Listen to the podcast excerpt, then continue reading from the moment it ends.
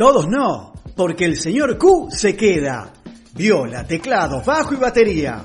Historias, crónicas, cataratas musicales. Acá, en Tropezón de Radio.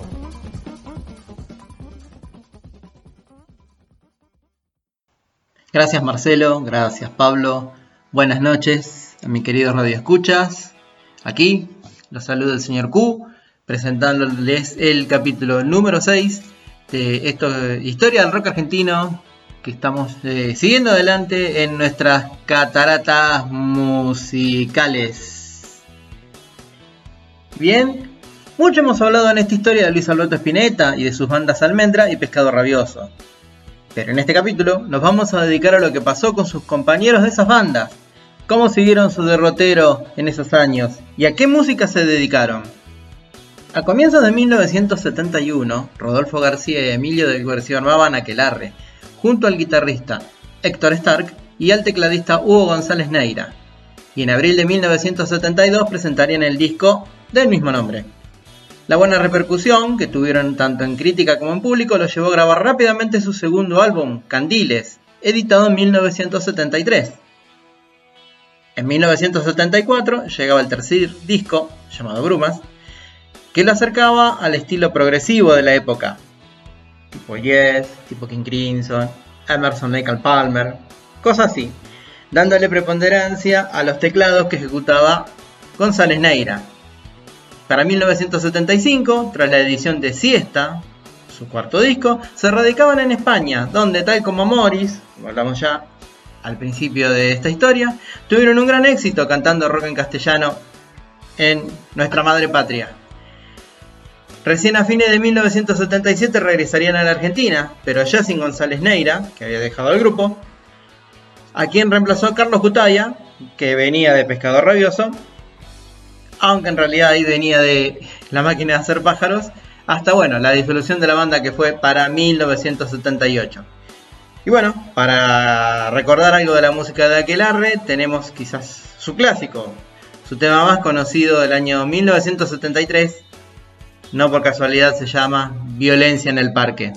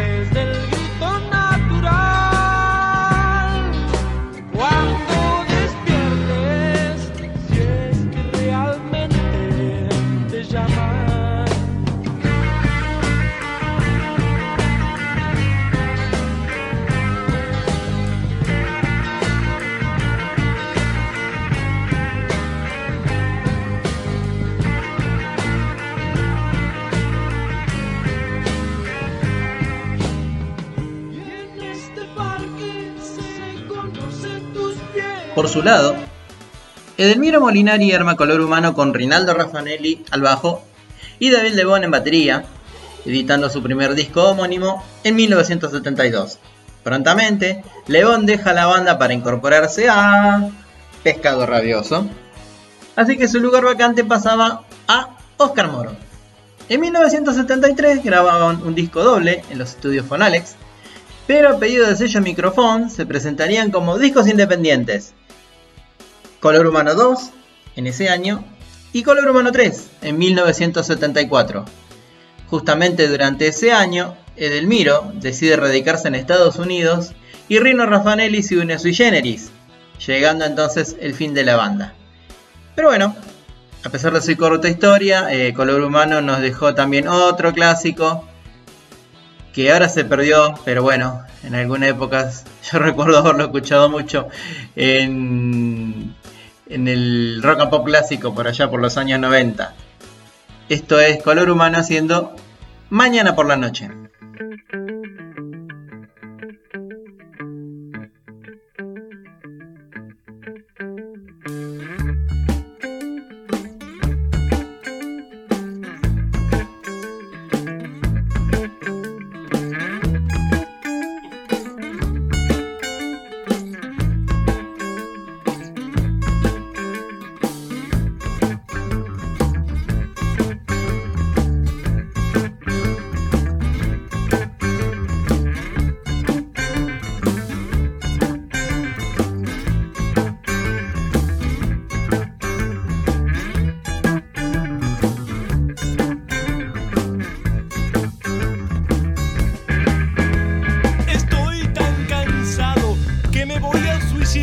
Mañana por la noche.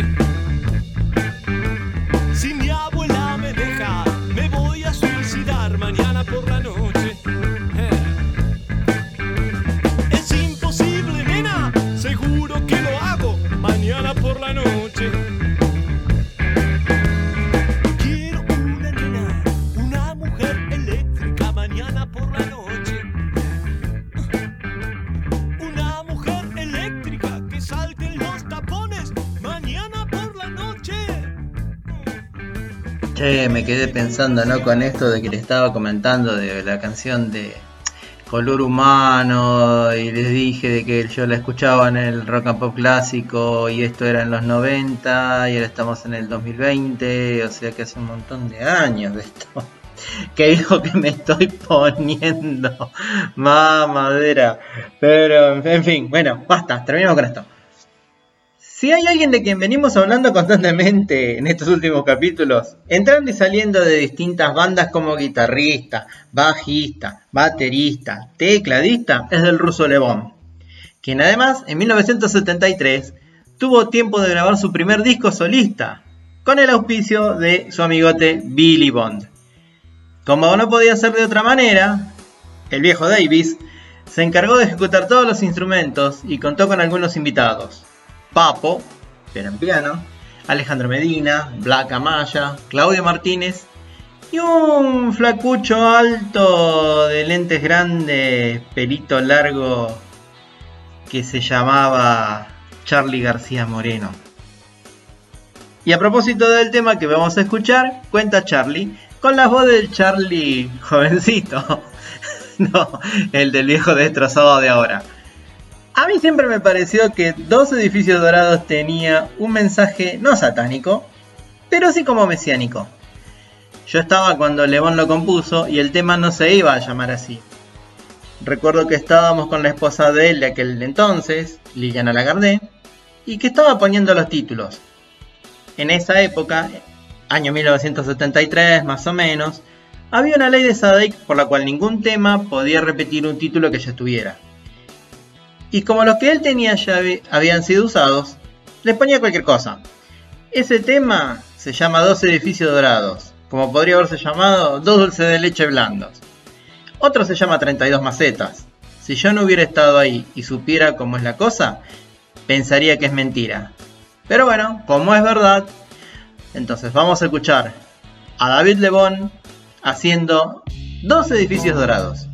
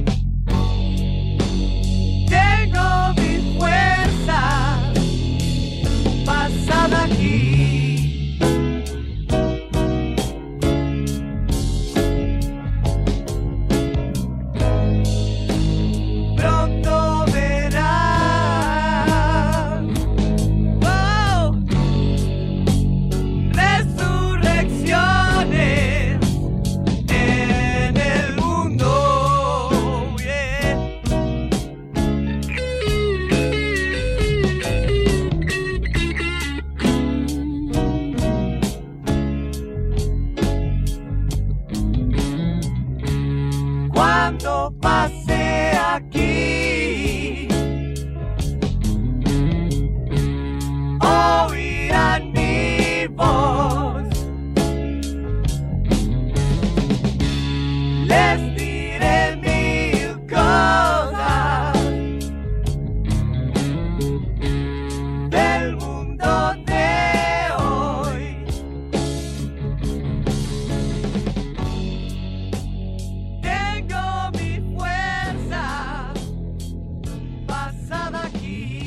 Hacia fines de 1975, el ruso decide armar Polifemo junto con sus compañeros de Sui Generis, Rino Raffanelli y Juan Rodríguez.